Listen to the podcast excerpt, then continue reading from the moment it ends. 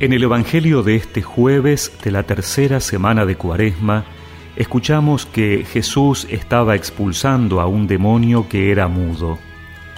Apenas salió el demonio, el mudo empezó a hablar. La muchedumbre quedó admirada, pero algunos de ellos decían, Este expulsa a los demonios con el poder de Belzebul, el príncipe de los demonios.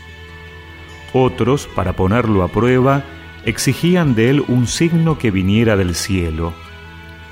Jesús, que conocía sus pensamientos, les dijo, Un reino donde hay luchas internas va a la ruina y sus casas caen una sobre otra. Si Satanás lucha contra sí mismo, ¿cómo podrá subsistir su reino? Porque, como ustedes dicen, yo expulso a los demonios con el poder de Belzebul. Si yo expulso a los demonios con el poder de Belzebul, ¿con qué poder los expulsan los discípulos de ustedes? Por eso, ustedes los tendrán a ellos como jueces. Pero si yo expulso a los demonios con la fuerza del dedo de Dios, quiere decir que el reino de Dios ha llegado a ustedes.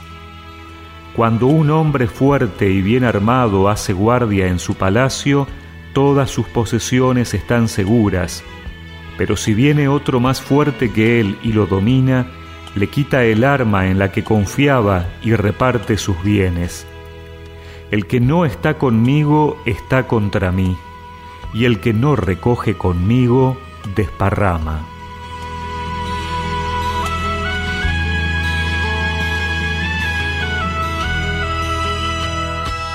Jesús expulsa a un demonio mudo y la persona empieza a hablar.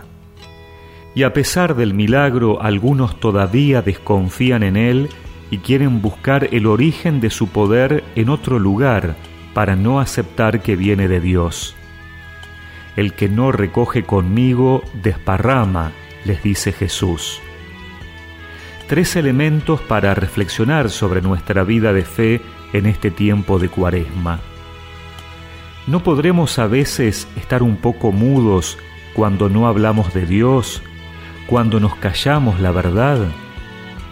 Pidámosle al Señor que nos libere de los miedos y prejuicios que no nos dejan profesar nuestra fe. No ponemos resistencia a nuestra fe buscando otras explicaciones a la acción de Dios en nuestras vidas. Pensamos que es casualidad, lo encasillamos en lo racional, lo científico, lo biológico. Pidámosle al Señor que nos ayude a confiar más en Él. No desparramamos a veces con nuestras quejas, cuestionamientos, comentarios, divisiones.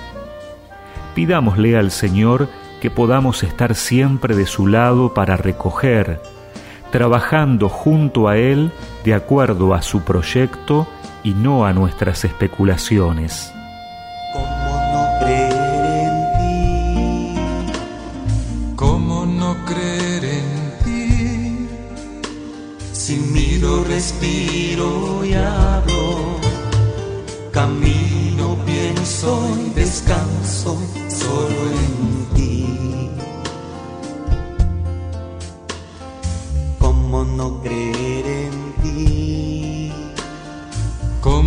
creer en ti?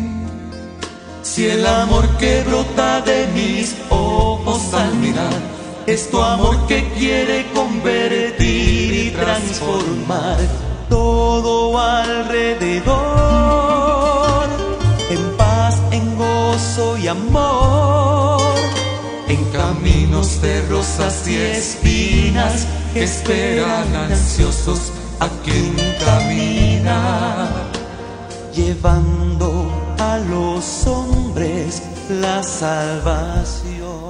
Y recemos juntos esta oración.